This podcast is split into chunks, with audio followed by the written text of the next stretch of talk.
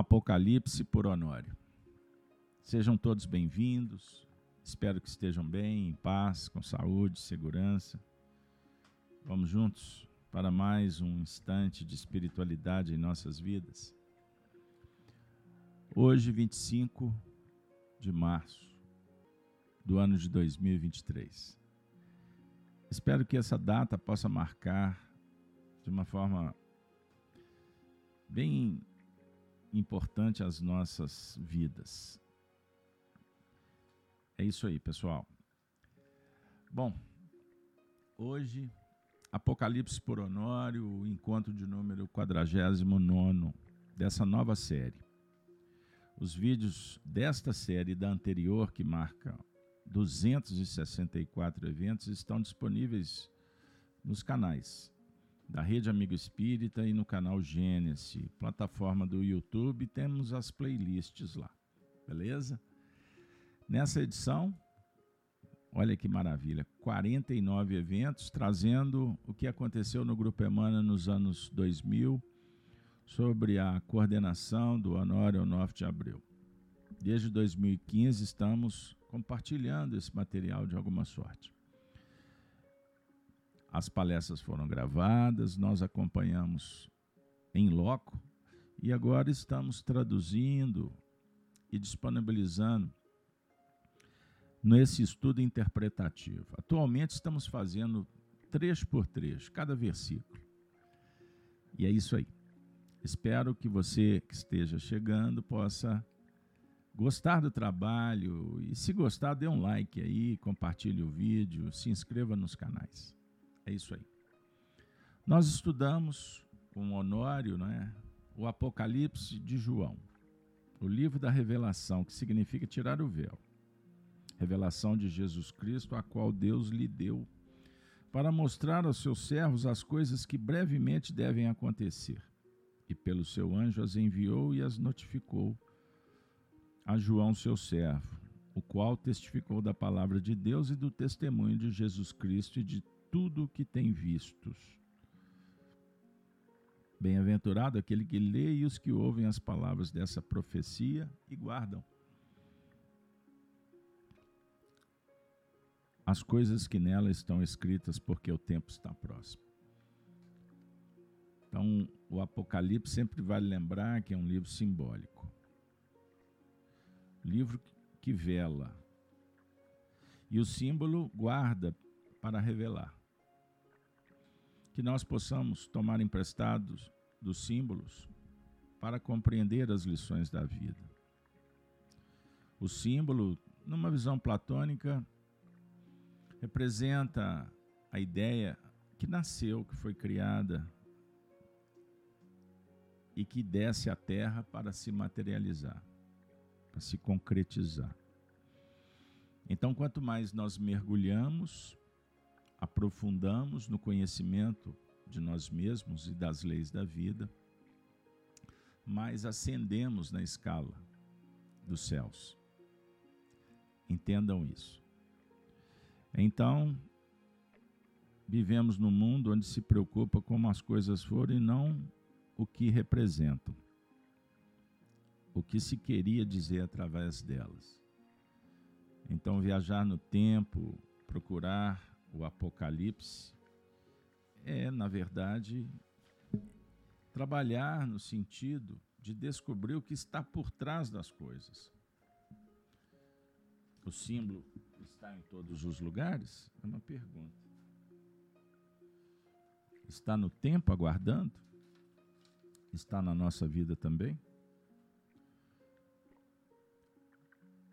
O que somos? O que representamos? Se encaixa?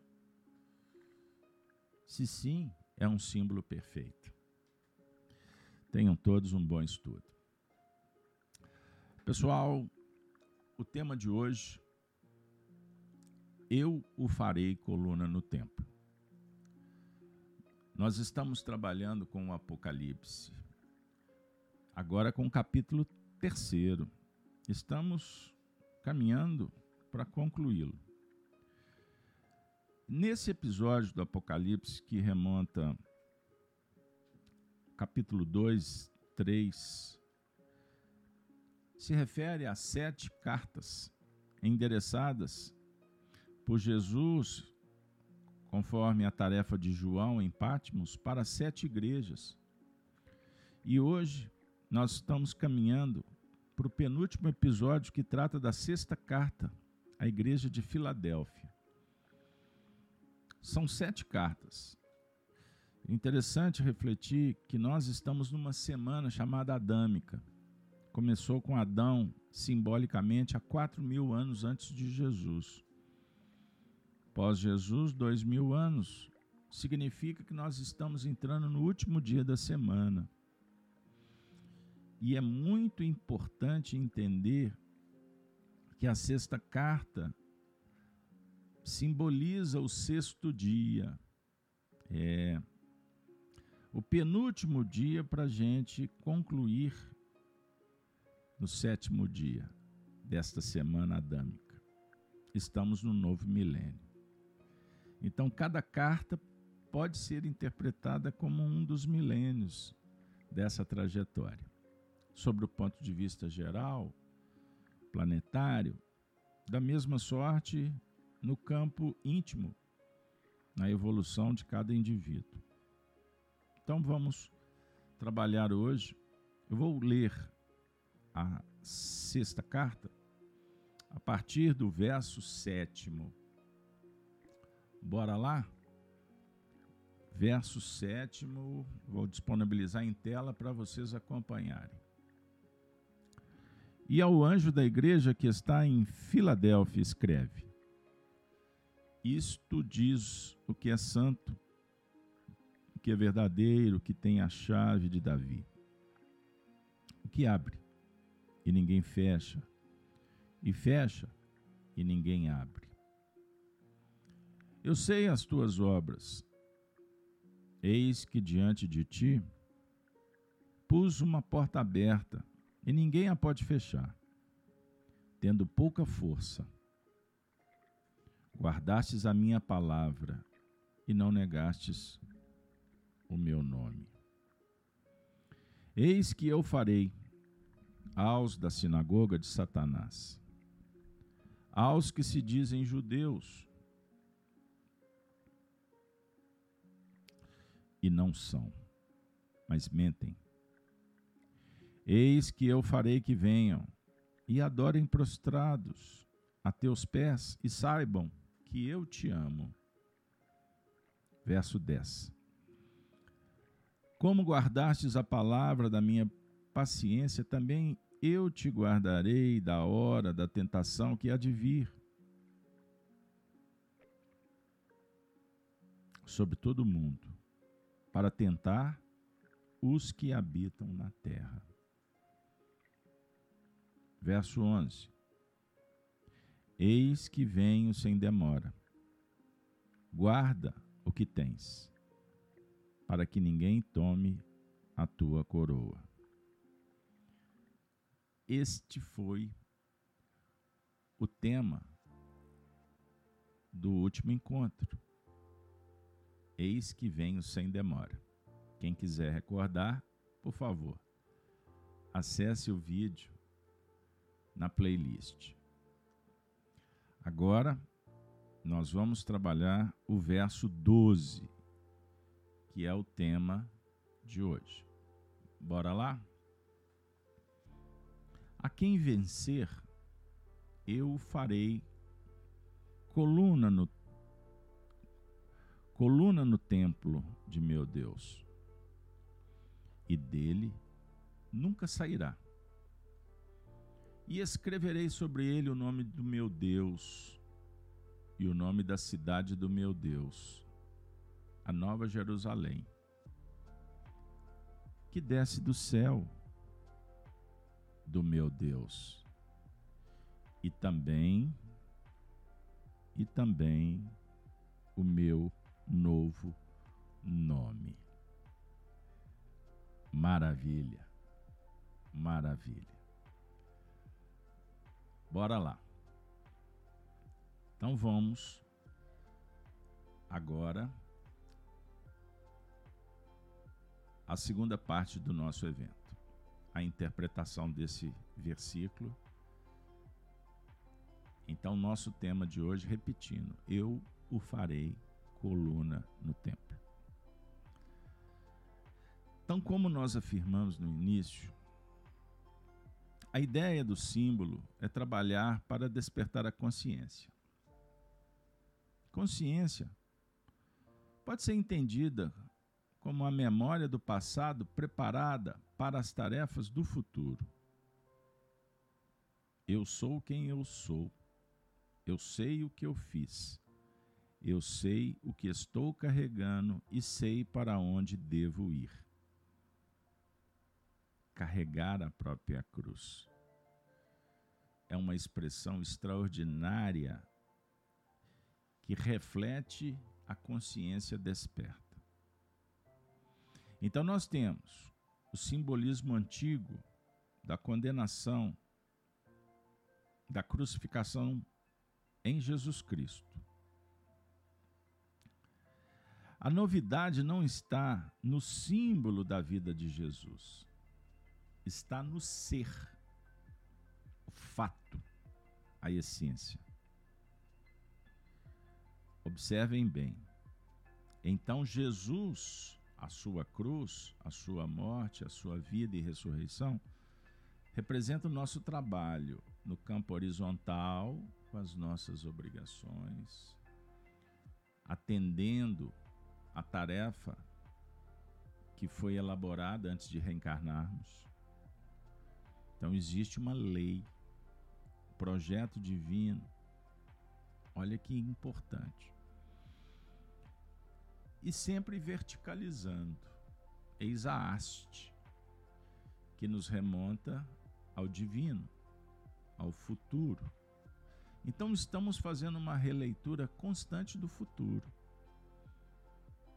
Eu gosto da expressão da, da música popular sobre o futuro. O futuro não é mais como era antigamente estamos ressignificando e o nosso futuro cada vez se torna mais amplo, abrangente, profundo, infinito em Deus. É o cosmos. Cosmos é um organismo planejado e que tem vida própria, independente do homem, independente das vaidades do egoísmo. Somos nós que nos ajustamos. Somos nós que procuramos nos harmonizar. Então, superamos os limites, nos libertamos, e conforme os preceitos, os princípios, o que rege, os símbolos se tornam cada vez mais claros, e aí vamos entender o que Jesus quis dizer quer dizer, eu e o Pai somos um. Eu sei e venho fazer as obras do meu Pai.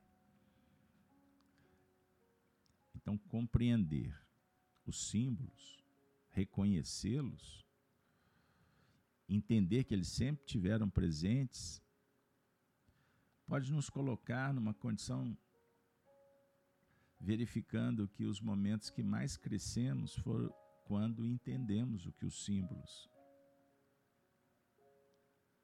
estavam a nos dizer. Entendam isso. Poucas pessoas desejam evoluir, progredir mesmo. Ambicionamos muitas vezes o prazer. Esse aí é matéria para todos os temas, todas as horas. Sabedoria não é simples. Certa feita, um discípulo chegou para Buda e falou: Por que não passar os conhecimentos para as pessoas se elas estão à nossa volta? O Senhor Buda tem todo, toda a sabedoria. O que, que o Buda propôs? Tudo bem. Faz uma coisa, vá vá na vila e pergunte para eles o que eles estão querendo, o que eles precisam. Depois você me traz o resultado. Assim fez. E depois de fazer uma enquete, ir em casa em casa, batendo na porta de todos, ele voltou. Mestre, perguntei o que eles precisavam.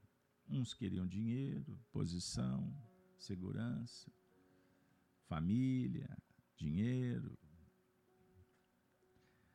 um clima favorável para a lavoura. Mas nenhum deles pediu a sabedoria. Não. Então não temos o que oferecer. Percebam bem. Porque buscar a sabedoria é subir ao monte. Isso não é fácil. Mas quando nos propomos, tudo muda. Então, o verso de hoje: A quem vencer, eu farei coluna no templo do meu Deus, e dele nunca sairá, e escreverei sobre ele o nome do meu Deus. E o nome da cidade do meu Deus, a nova Jerusalém, que desce do céu do meu Deus, e também meu novo nome. Vamos à aventura de hoje, com o Honório. Trecho por trecho a quem vencer, eu farei coluna no templo do meu Deus. O Honório propôs. A coluna é a coroa outorgada. Quando conquistada e tornada em irradiação, formando a veste. A construção é nossa, mas o templo é de Deus. A morada é edificação nossa, mas a casa é de Deus, pois somos filhos. A coroa é a informação e a coluna a nova formação. Sensacional. Isso é filosofia pura. E o Espiritismo está aí para nos ajudar. Salve, salve Allan Kardec, Elias que há de vir. João Batista, arrependei-vos porque é chegado o reino dos céus. Podemos lembrar de Jesus, o que, que vocês acham? Não tem como não, hein? Jesus é o centro da nossa conversa, como afirmou Paulo de Tarso. Não é isso, Yara? Saulo, todos que estão no chat, bom dia. Lembram de Jesus quando, no Sermão da Montanha, propôs que construíssemos a casa sobre a rocha? Não sobre a areia. Então a casa para ser edificada, ela precisa do fundamento, dos alicerces, que são os princípios. Não é isso? Os códigos que vão garantir a edificação. Então nós estamos tentando elaborar dentro das injunções do caminho essa nossa construção. Podemos trazer André Luiz, o que, que vocês acham? No livro No Mundo Maior, quando dialoga sobre a casa mental. Então nós já temos informações suficientes em espiritismo, em sua filosofia e ciência em nível psicológico profundo, transcendente, que nós Vivemos no mundo mental. Tudo acontece primeiro na mente e depois se materializa, conforme os nossos esforços. E acontecendo assim, nós vamos ampliando o campo de ação. Então a mente, propõe Emmanuel, é o campo da consciência desperta, que autoriza operar naquela faixa conquistada. Então, o reino de Deus, Jesus propõe que está dentro de nós e não fora. Embora a casa do Pai é o universo. E existem muitas moradas. Não falou assim Jesus? Inclusive num cenário consolador. Capítulo 14 de João: Não se turbe o vosso coração, credes em Deus, credes também em mim. Na casa de meu pai há muitas moradas. Se não fosse assim, eu vou-lo teria dito. Vou preparar lugar. Sensacional. Ele vai adiante. É a consciência desperta. É o filho do homem, é o futuro, é a conquista. É a elaboração para a realização. Então, o Honório propôs essa linha filosófica, que a coluna é a coroa outorgada quando conquistada e tornada em irradiação, formando a veste. Então, coluna é a coroa. A coroa, num templo, não é o telhado. A coroa não é um poder que foi dado. Não é um príncipe que herdou o trono do rei que morreu. Entendam isso. Não é um sacerdote que, se, que recebe a vestimenta, o cetro, o, o trono, o espaço. É um processo de elaboração mental, de implementação pela vontade, o esforço, o mérito. Então é conquista. Então essa outorga é consciencial. E a consciência, quando respalda o destino, a consciência é a própria voz da providência divina, da justiça, de todo o cosmo desse universo que é um verso só, que garante o bem-estar, a tranquilidade, a segurança e continua provendo os recursos, o alimento, o remédio, o trabalho, o espaço, o tempo. Entendam isso. A inspiração, a intervenção,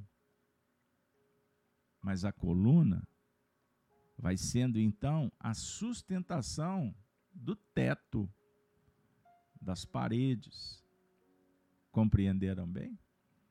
É o coração, é a vivência, é a experiência. E isso tudo define uma irradiação. Você vai pintar a casa depois de levantar as paredes, vai irradiar luz. É a veste. Lembrando Jesus, me vem agora por inspiração a citação. Vamos lembrar aqui. A citação do Sermão da Montanha, quando Jesus falou assim: Vós sois o sal da terra. Lembrou aí? Ah, vós sois a luz do mundo.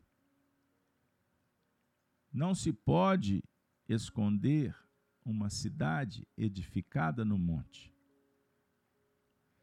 Olha que maravilha. Então, uma cidade, conjunto de casas. É a cidadela do espírito. São as virtudes irradiantes. Isso é sensacional. É o poder da sabedoria. É a inteligência que faz conexões e que habilita o indivíduo para as tarefas importantes, factíveis, possíveis de se realizar. Compreenderam? Esse assunto é muito especial. Então a construção é nossa, mas o templo é de Deus. O templo não é seu. O que o Honório quer dizer com isso? Lembram quando o jovem falou com Jesus: Bom mestre. Jesus disse assim: Não, peraí, é devagar, menos. Bom é o Pai que está nos céus. Eu não vim de mim mesmo. Eu vim fazer a obra de Deus. O templo é dele. Eu só estou transitando por aqui. Significa que o amor essencial é divino. Não é seu, no seu sentido egóico, personalístico. O bem genuíno é o próprio Senhor da vida, que dimana dele. Nós somos meros coadjuvantes, coparticipantes desse processo.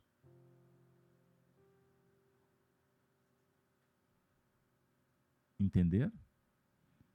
Então, quando o indivíduo fala assim, eu fiz, ok. Geralmente a gente diz assim, fui eu.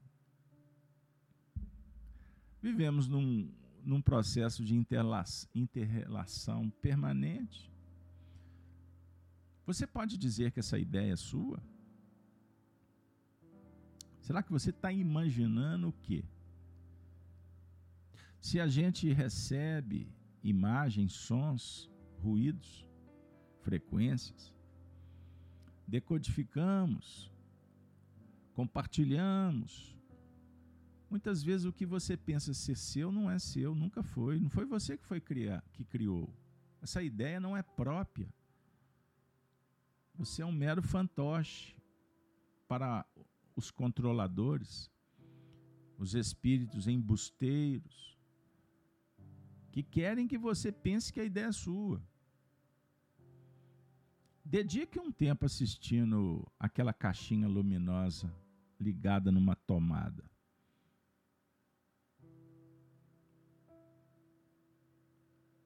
Compreendam bem. Daqui a pouco você vai julgar que está pensando por si só.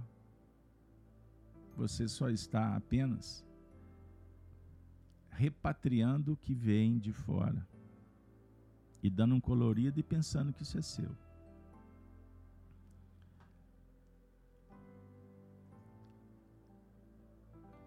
O Domingos Caselli está dizendo: não concordo. O bem é nato de cada um.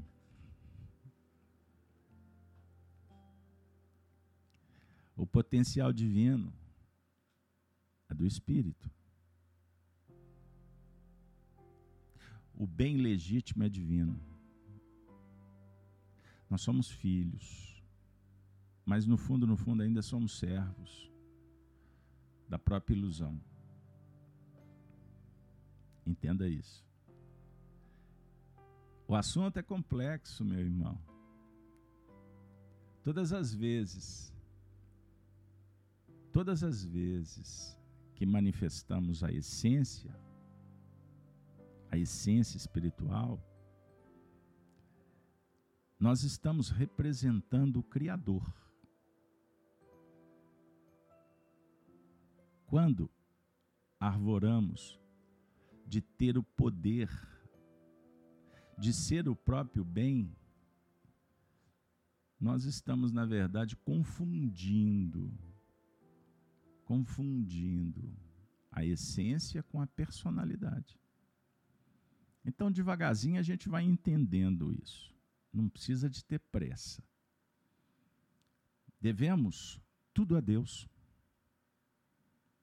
Que sem Ele não existiríamos não existiria a vida.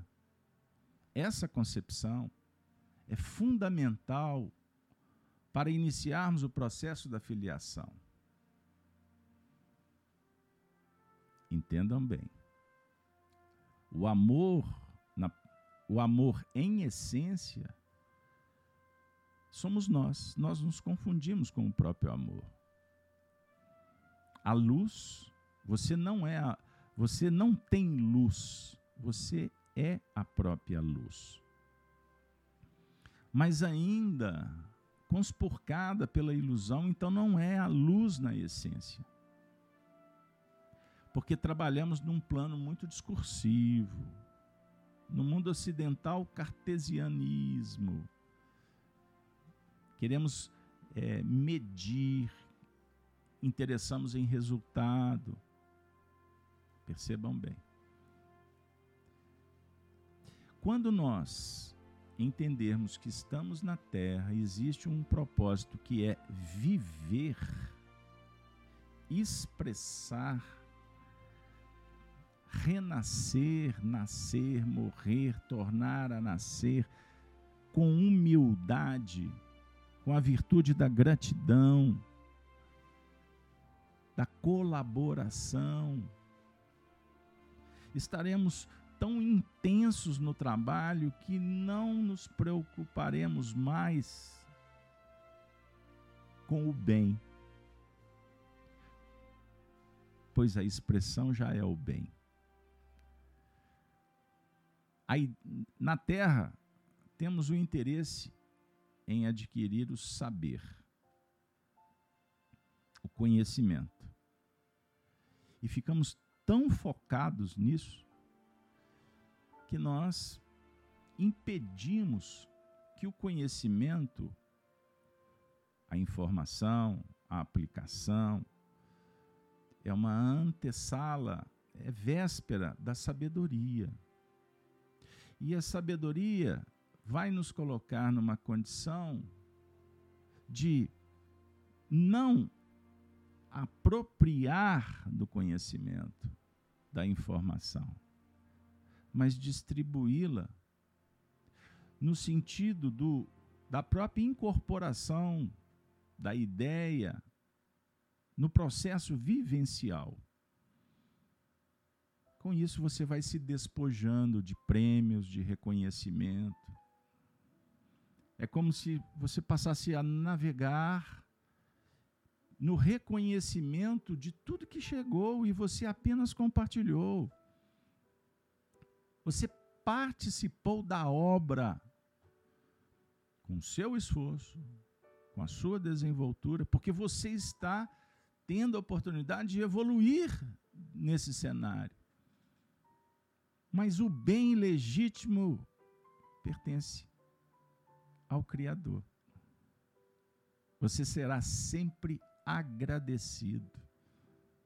O sentimento de gratidão, essa virtude, será um exercício diuturno, eterno.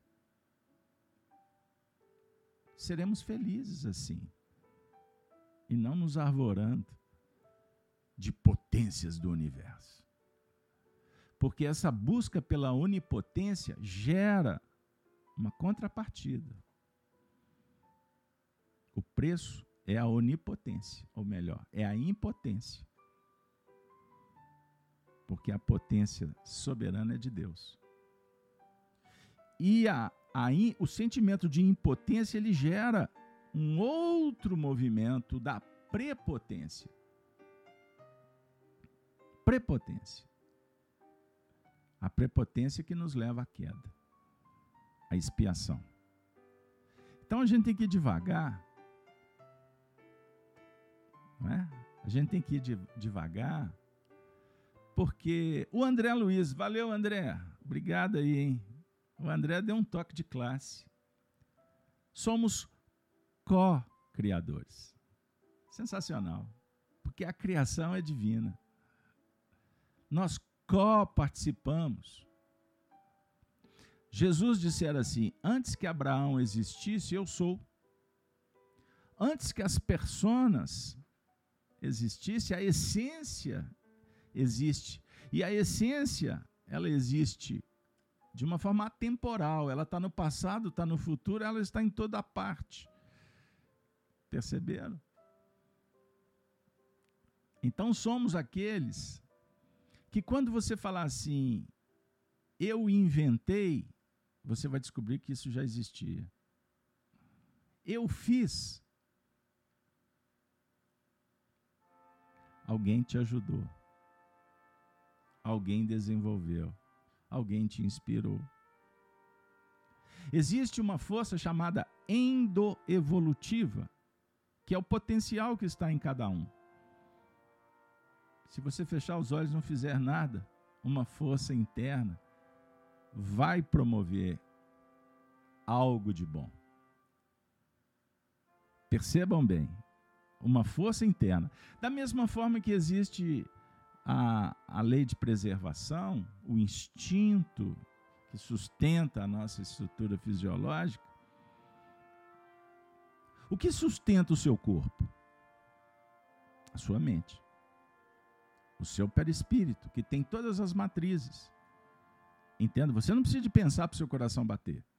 Certo? Se você se desvincular do corpo, todo esse universo de moléculas, átomos, tecidos, órgãos, tudo isso vai dissipar. Volta a ser pó. E você prossegue, você não morre. Entendam isso. Então significa o seguinte, que cada princípio tem um código, um de... existe ali um projeto que vai sendo desenvolvido de uma forma automática. Certo? Mas para que haja sustentação, existe um Cristo que sustenta tudo isso. Esse Cristo é o seu Cristo, é você. É o potencial divino. Olha que maravilha. E todos esses princípios em processos bem rudimentares de evolução estão, portanto, sob o seu campo magnético e aguardam o seu comando. Haja luz. Você quem afirma haja luz. Você que começa e os operários vão edificando como co-participantes do processo. Então nós somos co-participantes do processo evolutivo de um grupo, da família transitoriamente, porque amanhã esta família não mais existirá e você estará em outro grupo, co-participando, oferecendo e recolhendo. Entenda bem. Desenvolvendo tudo de bom que você tem, porque você é puro. Você é o bem, conforme o amigo lembrou, Domingos. Você é o bem. Mas ainda bem relativo ao seu grau de consciência. Então, Cristo é a força espiritual que precisa de ser revelada. Então, existe o Cristo interno. É esse potencial que o Domingos lembrou. Muito bem, viu, Domingos?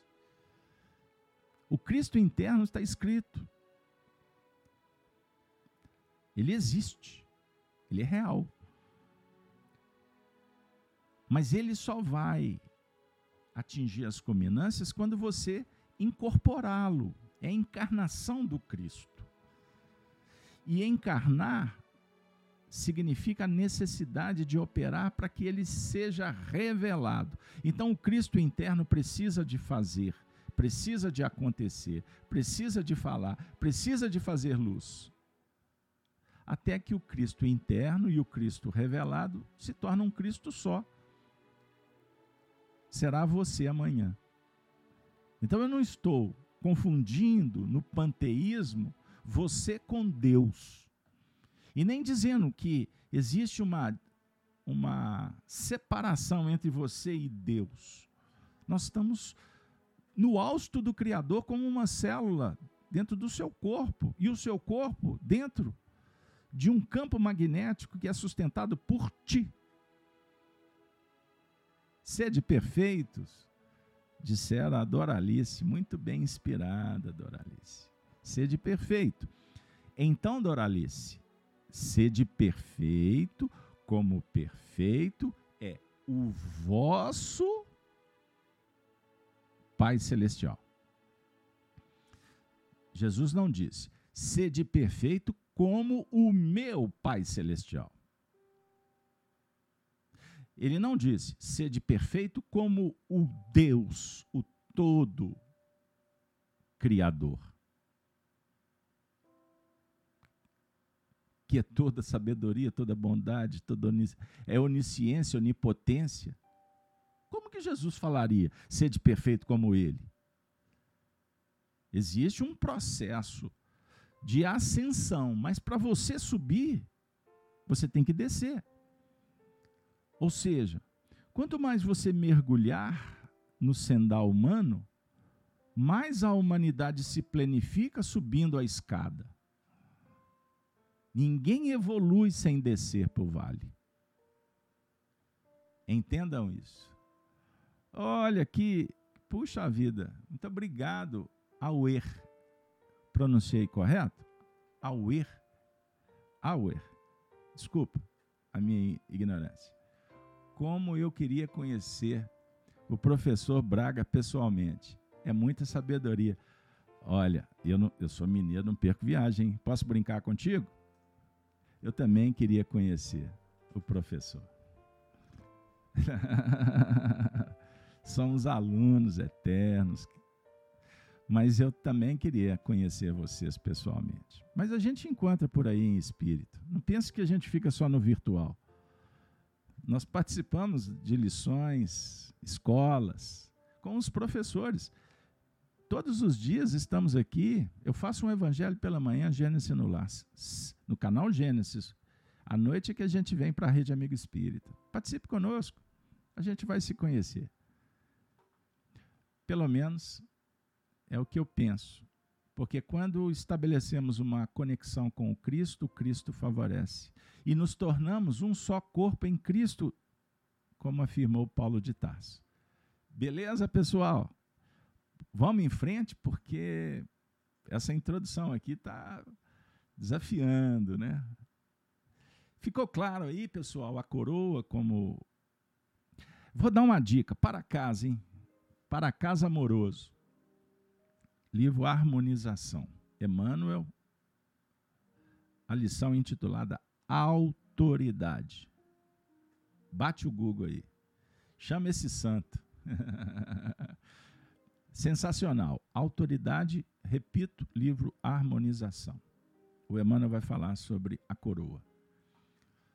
Continuando agora. Então, lemos: A quem vencer, eu o farei coluna no templo do meu Deus. Então, vencendo, ele fará coluna o Cristo interno. Erguerá a coluna. Chegou lá?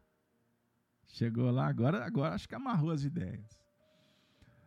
E, e escreverei sobre ele o nome do meu Deus dá uma impressão que Jesus está falando assim: eu vou escrever o nome do meu Deus. Gente, esse projeto é interno, embora a gente dialogue também sobre os planos sociológicos espirituais. Nós falamos da arquitetura celeste. Os homens aqui na Terra querem fazer engenharia social e olha o que está dando Guerra cultural, confusão, divisionismo, mas tudo bem, faz parte do menu. O problema é que isso traz dores, né? Mas dor é sublimação. Então vamos pela transição, encontrando as contradições, os escombros para soerguimento, reformas de toda ordem. Mas pensem nisso. A edificação da coluna é responsabilidade de cada um e escreverei sobre ele o nome do meu Deus. Dissera o Honório. Quem vai escrever é o próprio Cristo interno. Escreverei sobre a expressão como algo que vem de cima, sobre o que é edificado pela evolução biológica, de baixo para cima. É o selo que define que a edificação está em conformidade com o plano divino. Perceberam? Significa o quê? Agir conforme a consciência. Aonde está escrita a lei de Deus? Na consciência do indivíduo. Não está lá fora. Embora, embora o materialismo dialético propõe que a gente não tem que se interessar pelo que está fora. O que vale é o prazer, é a conquista pessoal. O materialismo dialético, o dragão vermelho vai falar assim: é berço e túmulo e ponto final. Que se dane o resto. Deus é ópio do povo. Religião, quimismo para enganar. Disfarçadamente é uma metralhadora atingindo o alvo, fazendo com que o indivíduo não perceba que ele tem que trabalhar com as leis divinas. Ou seja, leis divinas, leis naturais. Então essas pautas materialistas vão contra a natureza. Não precisa de explicar mais nada, basta você observar. Tudo que for contra a natureza tem a ver com o dragão, o antissistema. Perceberam? Egóico, pseudos virtudes. Agora, quando o ser é chamado para trabalhar com a lei da natureza, a fisiologia ajuda. Você tem que lidar com as leis fisiológicas. Você tem que entender seu corpo. Você tem que ajudar. Você tem que contribuir. E tem hora que ele te escraviza. Tem hora que ele coloca uma algema, você está sentado numa cadeira de roda. Você tem que ir para o hospital. Tem momento que suas pernas não respondem, você tem que sentar. Não é assim? Você não tem que colocar uma roupa adequada ao clima? O clima, ele tem uma influência sobre o seu corpo. Então você não vai colocar um, um, uma camiseta, um short, porque está um sol lá fora. Você vai usar uma roupa leve porque a temperatura do seu corpo modifica face ao clima de fora. Perceberam?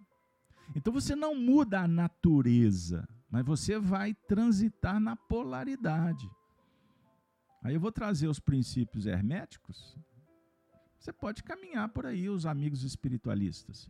Ritmo, polaridade, gênero, universo da causa e efeito, que é ação e reação, sincronicidade. São diálogos que vão se ampliando. Perceberam? Então, o sobre, como algo que vem de cima, sobre o que é edificado pela evolução biológica, de baixo para cima. É o selo é o selo, é a chancela, que define a edificação conforme o plano divino. A Marilac está trazendo aqui uma reflexão. Hoje eu acho que nós podemos ficar aqui até 5 horas da tarde, não podemos? É, edificar a casa na rocha, então, vai partir de viver o espírito da letra e assentar palavra por palavra no terreno do coração. Marilac, você sempre poética, com essa veia inspirativa, só a sua prospecção dá um seminário. Mas é isso aí, querida. Tijolo por tijolo, letra por letra, sentimento por sentimento, emoção por emoção nós vamos organizando, vamos assentando. E quando você coloca o tijolo, precisamos dar argamassa, não precisamos? O terreno é no coração. Ponto. O reino dos céus é edificação interna. Por isso que nós temos o campo externo, tempo espaço, evento. Isso é uma expressão da física atual. Pensamento, agora é comigo. O pensamento é minha, é minha conta. Mas na física quântica se discute um evento, evento gera energia, espaço, tempo. Vamos relacionar assim. Então, pensamento cria. Somos co-criadores. A partir do momento que você cria, você elabora, você imagina, isso traz repercussão. É um evento. Então, se eu for esmiuçar, cada pensamento bem elaborado, ele gera um evento, um portal que se abre, uma oportunidade. E aí nós precisamos de tempo. Tempo é uma medida, é uma medida de avaliação do fenômeno que vamos realizar num espaço, o espaço interno, o espaço externo. Então toda causa tem um efeito e suas devidas repercussões. Ponto. Agora a expressão, e escreverei sobre ele o nome do meu Deus. Quem vai escrever é o próprio Cristo interno. Ficou claro isso aí? E escreverei. Vou passar para o próximo trecho. O nome do meu Deus. E escreverei. Olha que maravilha. O nome do meu Deus. O nome é a palavra. A Marilac acabou de citar. A palavra é a verdade. É a palavra, o verbo que se faz carne. Falou, responsabilizou. Falou, está registrado no cartório. E nós vamos lidar com os documentos. Então, verdade concretizada de forma excelente por Deus, irretocável. Então, o nome do meu Deus, Jesus está falando para João escrever. O que é feito em nome de Deus legítimo, essência, é irretocável, é inconspurcável, é indestrutível, porque não dialoga com a ilusão. Ilusão, desilusão. Não, é obra divina. Você vai levar para sempre. A traça nem ladrão vão trazer complicação para você. Perceberam? Bom, então a quem vencer eu farei coluna no templo do meu Deus e dele nunca sairá. E escreverei sobre ele o nome do meu Deus e o nome da cidade do meu Deus. Opa, então teve o nome do meu Deus e agora o nome da cidade. Vamos avaliar a cidade? Campo de trabalho. Dotado de recursos amplos para o desenvolvimento dos seres. Seu reconforto é cidade. Seu descanso é cidade. Suas próprias edificações pelo processo co criativo. Então, quem pediu para mim falar da cocriação, na verdade, mediunicamente estava captando o que, que ia ser trabalhado pelo próprio texto. Edificações do processo cocriativo. A Jerusalém de cima. Jerusalém de cima é a expressão do, do Apocalipse. Lá no final do Apocalipse, nós vamos ver, nós vamos estudar a Jerusalém. E Jerusalém é uma cidade santa que fica no alto. Pense nisso, o símbolo. Pois muito antes de se pretender construir uma Jerusalém a nosso jeito, ela já está construída para nos abrigar nos planos superiores da vida. Gente,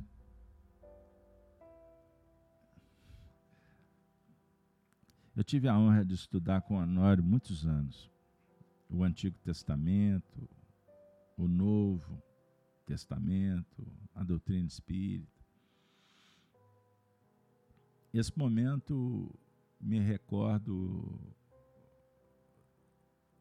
com muita alegria e reconhecido pelas bênçãos. Um tempo de ouro. E agora nos compete lutar para pôr em prática. Aí de vez em quando eu venho aqui e compartilho com vocês essas notícias. Mas daqui a pouco eu desligo o computador e vou para o dia a dia. Eu tenho que, como a Marilac lembrou, edificar a minha casa. Então vejam bem, essa Jerusalém é uma reflexão extraordinária. Ela não é temporal, geográfica. Não está falando da Jerusalém, a cidade que simboliza uma história espetacular. Vejam bem, é uma proposta interna que dialoga com os planos superiores da vida. E para construí-la, primeiro a gente faz com o nosso jeito, com o seu jeito, seu jeito tão especial de ser. Ninguém pode edificar a sua Jerusalém, só você. A minha Jerusalém tem que ser com a minha experiência, com a minha habilitação. A gente, eu sou pai. Antes de começar o estudo, eu atravessei a cidade, fui levar minha filha para a escola. No caminho eu disse assim: Minha filha, vamos orar. Fizemos uma prece. Interessante, porque parei num sinal, o sol bateu num prédio e ele, os vitrais, deu uma, um reflexo muito forte na direção do meu carro. Aí eu falei assim: essa luz aqui tem um significado. Nós precisamos de entender o que, que a natureza traz para nós, que é a vontade de Deus. Nunca deixe de sonhar e lutar pelos seus sonhos. A questão é construir um sonho, uma imagem, um projeto que possa dialogar com a sua essência espiritual. Não como as pessoas pensam, porque no dia que você se interessar com a opinião pública, você está morta. Porque só de pôr o pé para fora de casa você vai ser criticada. E a maioria das pessoas, quando se interessam pela vida do semelhante, estão dizendo que estão perdendo tempo, estão deixando de gravitar em torno da unidade divina que é a perfeição perfeição, estuda a palavra, o significado. O prefixo per é o que está em torno, em torno da ação. Então nós temos que procurar elaborar, qualificar a nossa ação de sorte que ela possa ser um objeto, um alimento que tenha valor que nada possa destruir. Então ela precisa de proteção. E a proteção você não estabelece apertando um botão atrás de um tablet, numa rede social. Você não estuda por recorte, como nas escolas. Eu vi um indivíduo criticando um determinado trecho da história outro dia. E pelo pouco que eu falei, que ele falou, eu disse assim, ele não conhece nada. Ele leu aí um parágrafo num livro de história, que tem um monte de parágrafos, né? Que de vez em quando fazem conexão um com os outros. É assim o cenário da universidade? Botar a turma para decorar compêndios e compêndios e fazer prova? Da mesma forma, nós queremos estudar o Apocalipse, a revelação de Jesus Cristo, no TikTok, no Instagram. É assim mesmo. E se nós não temos feito algo que possa ser virtuoso, significa que não aprendemos nada. Se o indivíduo usa do, do evento da vida, tempo, espaço, energia, para atacar alguém, como se a vida fosse uma batalha permanente, uma disputa assintosa, ruidosa, ruinosa, pode significar que a gente não está aproveitando a reencarnação. Porque valorizamos o que parece ser e não o que é. O ser. Entendeu? Então, um homem que realiza a obra divina é aquele que fez diferente. É aquele que faz a coisa certa. Entenda bem. Então, para sermos felizes, cada ser se realiza sendo o que é e não o que parece ser. Felicidade é realizar aquilo que a natureza espera, aguarda pacientemente. E a vida só vai nos premiar com aquilo que é nosso, do mesmo jeito que a vida só tira o que não é nosso. Perceberam? E o nome da cidade do meu Deus, campo de trabalho, Jerusalém do nosso jeito. E naturalmente, se a Jerusalém ainda está no. é apenas. está sendo visualizada porque nós estamos no vale, para poder visitar na festa anual, como os judeus o fazem, nós temos que primeiro trabalhar a nossa cidadela no campo que Deus confiou, responsabilizou cada um de nós. Então, evolução é, é desenvolver a virtude do dever, do comprometimento, da responsabilidade. Perceberam, pessoal? Ai, my God. E também o meu novo nome. Olha que maravilha. Então, escreverei sobre ele o nome do meu Deus e o nome da cidade do meu Deus, a nova Jerusalém que desce do céu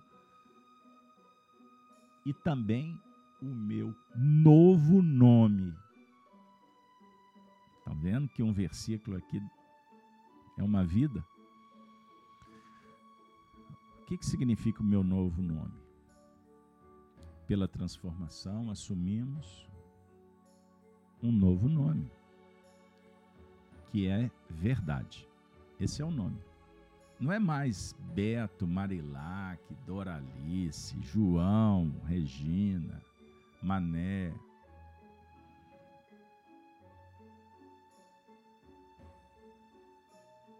Mas Mané não é nome. Pingo é letra. Pela transformação assumimos um novo nome, que é verdade que define a nossa linha de ação no consciente, que apresenta a carga de vários fatores negativos e alguns positivos. Vejam o cuidado do Honório. De vários fatores negativos e alguns positivos. Porque priorizamos a imperfeição e isso gera fatores negativos gradativamente vamos tendo mais valores positivos e menos negativos. Foca na luz, não fica perdendo tempo com a treva. Trabalha no bem, faz a caridade, porque você vai investir nos valores positivos e os negativos vão ficando. Daqui a pouco você nem lembra mais. Pela atuação da vontade, confirmando a fé consciente. Antes de passar em frente, eu acho que agora a gente já pegou o ritmo e vocês podem fazer as análises depois que a gente fechar o trabalho. Eu vou deixar, naturalmente, tem o texto está disponível, vocês podem voltar aqui e anotar. Mas antes de passar, eu quero relembrar um fato histórico dentro do contexto espiritista. Quando Allan Kardec estava se relacionando com os benfeitores nas comunicações, sejam intuitivas ou através dos médios, um espírito foi apresentado como coordenador. E depois ele se revela e passa a dialogar com Allan Kardec. Era Jesus Cristo. No primeiro momento, Kardec quis saber o nome ele disse: A verdade, isto te basta. Gente, aqui temos um conteúdo extraordinário para estudar por muitas reencarnações. Por que, que Jesus não deu nome? Porque o nome não é mais importante. É lógico que o nome dele é o mais importante de todos. Ele não queria assustar Allan Kardec, ele não queria constranger Allan Kardec, ele não tinha interesse. Afinal de contas, ele propunha que o Espiritismo era despersonalização, o Espiritismo era a apresentação da essência crística a partir de cada um. E a gente sai por aí fazendo questão do crachá. O que vale é a quantidade de seguidores. Quantas pessoas viram a sua fotografia sorrindo? Quantas pessoas sabendo que você está no shopping, no parque, jantando com a esposa? Quantas pessoas estão interessadas em saber que você está no aeroporto? Esta é a sua casa nova, esse é seu carro. Entenderam? Aonde que vai dar isso? Ilusão, desilusão. Ilusão, preço é alto. À medida em que a gente vai sendo informado. Certa feita, eu fiz um comentário parecido, uma companheira me disse assim: Carlos Alberto, mas no dia seguinte eu não dei conta. Eu estava tão bonita que eu fiz um auto selfie. Tem isso. fiz um selfie e pus nas redes. Depois que o povo curtiu, eu me lembrei de você. Aí eu disse assim: me desculpe, mas você não lembrou do Carlos Alberto, porque o Carlos Alberto não te curtiu ou descurtiu porque não tem rede social. Você não lembrou de, do, desse que vos falo. A sua consciência de alguma forma se manifestou e disse assim: o sinal foi dado. Você não ouviu. Mas então, o que, que vai ser do meu futuro? A Deus pertence e vai com Ele, porque eu estou fora. Fui. Porque não é o meu compromisso, não tem moralismo. Entendam isso, gente. É despertar, despertamento, maturação. Isso demanda tempo, reencarnações. Fé consciente é um diálogo extraordinariamente belo, profundo. Então agora a cidade de Deus. O tempo está acabando, hein? Bora lá? Cidade de Deus. Define que não mais vamos viver no templo. Opa, mas estava construindo a coluna do templo. Viveremos no plano associativo, no trabalho interativo, em grupo, dinâmica universal, sem estarmos cerceados no livre-arbítrio. Ação, embora individual, estará sempre associada a uma linha de ressonância no extraordinário contexto da interdependência e repercussão. Pessoal, vou dar uma dica. Para casa amoroso. Livro Pensamento e Vida, Emmanuel, lição Associação.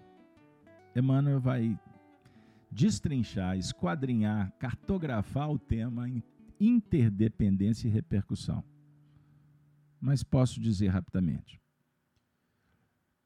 que não vai, viveremos dentro do templo, fechado, preso entre quatro paredes, ou julgando que Deus está na igreja, no centro espírita, que Deus depende que eu acenda uma vela, a proteção tem a ver com práticas. Isso tem a ver com a religião externa existe a religião interna, a essencial. Beleza? Nós vamos edificar o templo relacionando. Foi o que nós afirmamos no início. Você oferece e recolhe. Você distribui, compartilha, da mesma forma o semelhante. E todos estamos edificando a própria coluna, a própria casa, que seja sobre a rocha. Não posso me deter porque o tempo não favorece. Continuando, cidade de Deus. Podemos dizer que a doutrina espírita é uma cidade do meu Deus. Opa, é do meu Deus. Eu não pronunciei a frase total. Então, doutrina espírita é a cidade do meu Deus, dada a multiplicidade de recursos, de áreas nobres de atuação em que vamos operar com os que se aproximam buscando a Deus. A consolação, lenitivo. Então temos que estar atentos ao que ensina Jesus para operacionalizar com Ele. Que nós possamos aproveitar as oportunidades que a doutrina espírita, além de ser um manancial inesgotável, apresenta para nós um portal para vivermos uma era que tem tudo para dar certo. Se nos interessarmos em buscar a sabedoria, a beleza, a harmonia, a justiça, a fé. É isso aí, minha amiga e meu amigo. Agora, a Nova Jerusalém. É um ensaio, porque vamos estudar no futuro.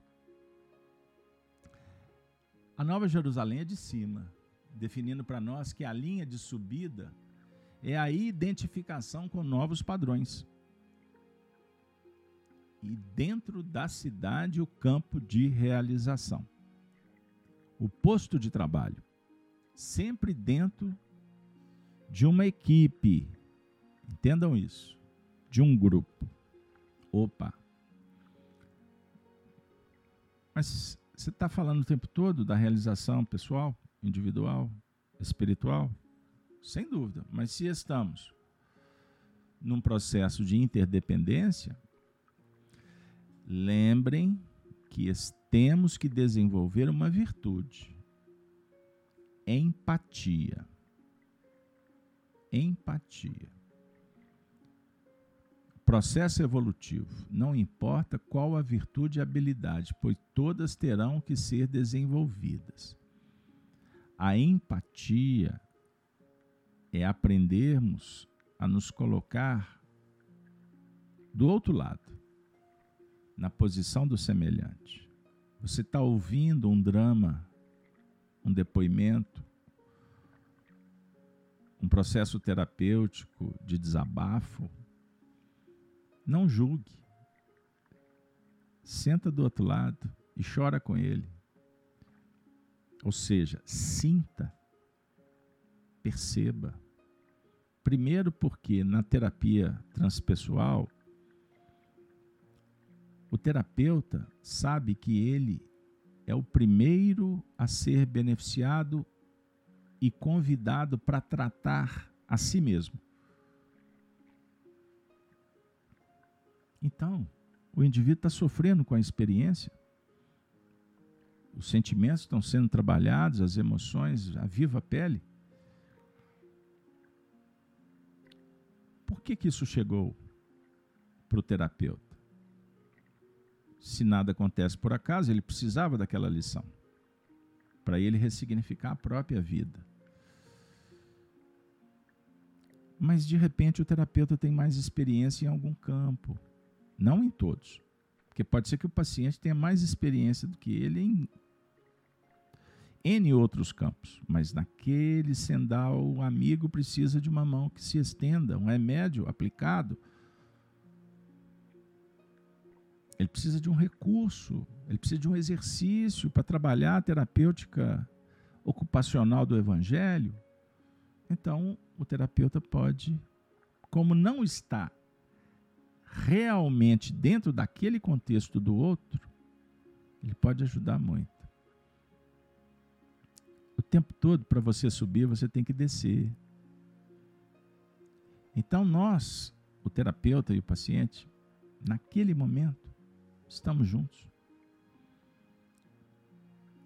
E a providência divina está nos dando uma história, um drama, um recurso, para que todos sobrevivamos, para que todos possamos superar.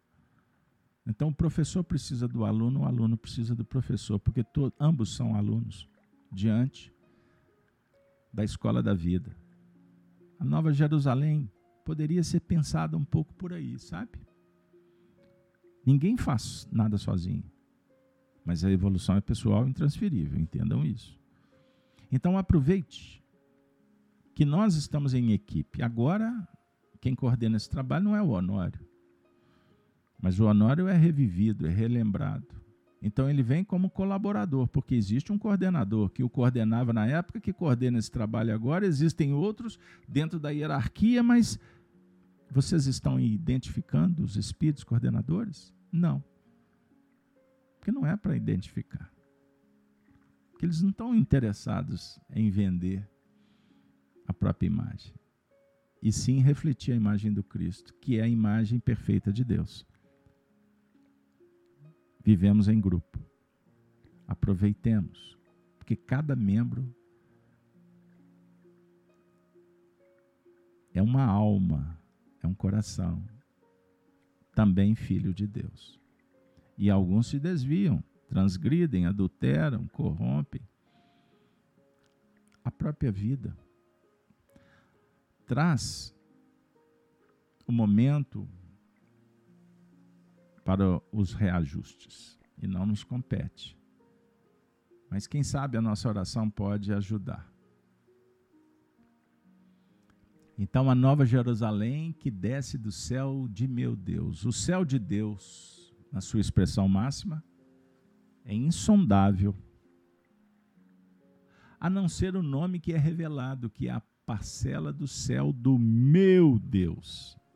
Voltou o céu de Deus e o céu do meu Deus. É a concepção. Como nos comportamos é o céu, pode ser o inferno. Não é verdade? Somos nós que criamos, ou que co-criamos. É você que define. Você que escolhe, você que qualifica ou desqualifica como agirmos vai pautar o próprio nome. Então, o próprio nome não é pautado pela elaboração mental apenas, mas como agimos. É a conjugação. E o que fizermos vai caracterizar o caráter e o destino.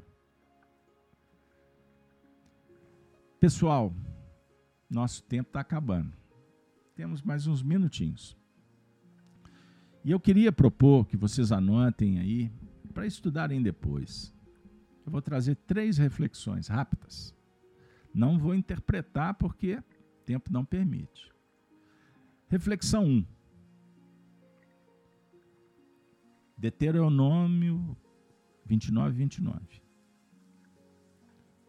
As coisas encobertas pertencem ao Senhor, nosso Deus porém as reveladas nos pertencem a nós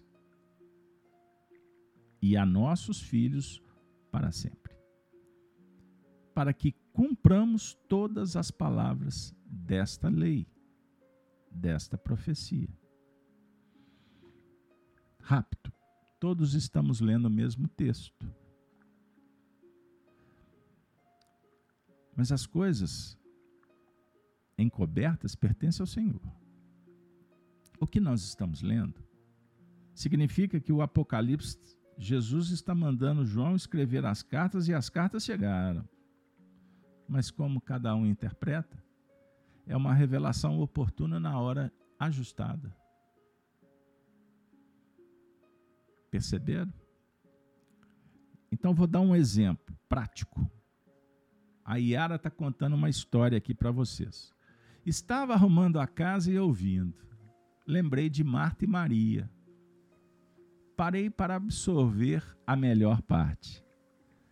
É, Yara. Essa história de Marta e Maria já deu o que falar nos nossos estudos. Eu tenho Aí quase quatro decênios de espiritismo e Marta e Maria sempre voltam. Tem época, amiga, que eu sou fanzaço da Marta. Tem épocas que eu bebo na fonte com Maria. Tem momentos que não dá para Maria entrar. Marta fica de lá de fora. O certo é que vamos entendendo que Jesus visita a casa. As colunas estavam edificadas. Então, as colunas Marta e Maria são fundamentais, porque uma coluna só não dá, não suporta. A razão e o sentimento, a horizontal e a vertical. Perceberam? Equilibra. Você já parou para refletir no símbolo de uma cadeira? Por que, que a cadeira existe? Ela tem um valor. Como é que é construída uma cadeira? Então você tem uma peça que dá sustentação e uma outra peça que vai acolher. Percebam bem. Então são virtudes que nós precisamos de trabalhar. A cadeira não é apenas uma peça para ser observada, para ser utilizada para que cumpramos todas as palavras desta lei. Então chegou a hora. Os filhos são os frutos, é o que nós aprendemos, é o que está guardado dentro da gente, é o que nós gestamos. Segunda reflexão. Falei para vocês que ia ser complexo. Vamos ao livro Gênesis, capítulo 28. Então levantou-se Jacó pela manhã de madrugada. E tomou a pedra que tinha posto por sua cabeceira e a pôs por coluna e derramou azeite em cima dela. E esta pedra, que tenho posto por coluna, será a casa de Deus. Que maravilha, Jacó pela manhã. Olha o dia nascendo, o trabalho se cons... chamando para a realização da missão. Mas era uma pedra que ele usou para recostar a cabeça. Olha que maravilha. Ele estava no mundo espiritual, foi orientado, refletiu, recordou. Então ele vai colocar os seus sonhos, os seus projetos como coluna. Agora, o que é mais interessante, ele derrama azeite. O azeite é o óleo. Ele faz luz. Fazer luz na casa de Deus, dentro do contexto que estamos trabalhando. E a reflexão final. Êxodo, novamente Moisés. E o Senhor ia adiante deles de dia numa coluna de nuvem para os guiar pelo caminho, e de noite numa coluna de fogo para os alumiar, para que caminhassem de dia e de noite, eternamente, plenamente. Maravilha. Espero Que as reflexões de hoje tenham tocado os nossos corações. Que a presença dos Espíritos possam ter atendido as nossas súplicas, necessidades, conhecidas ou não. E que agora possamos render graças por tudo que nos foi concedido nos preparando para o final de semana. Desejo a vocês muita paz, muita alegria, muito amor no coração. Chegou o momento de nos despedir, mas antes, opa, estou esquecendo aqui de um detalhe importante. Próximo estudo. Vamos concluir a sexta carta, hein? Vamos lá? Qual que será o tema? milênio da definição. Sábado que vem, novamente, o Apocalipse espera que você possa participar conosco. Que Deus esteja conosco, que possamos nos preparar para a nova era, esse milênio que tem essa conotação de muitas definições. Nossas despedidas, sempre recordando os cristãos dos primeiros tempos, quando diziam: Ave Cristo, Ave Cristo, Ave Cristo, sempre. Até a próxima.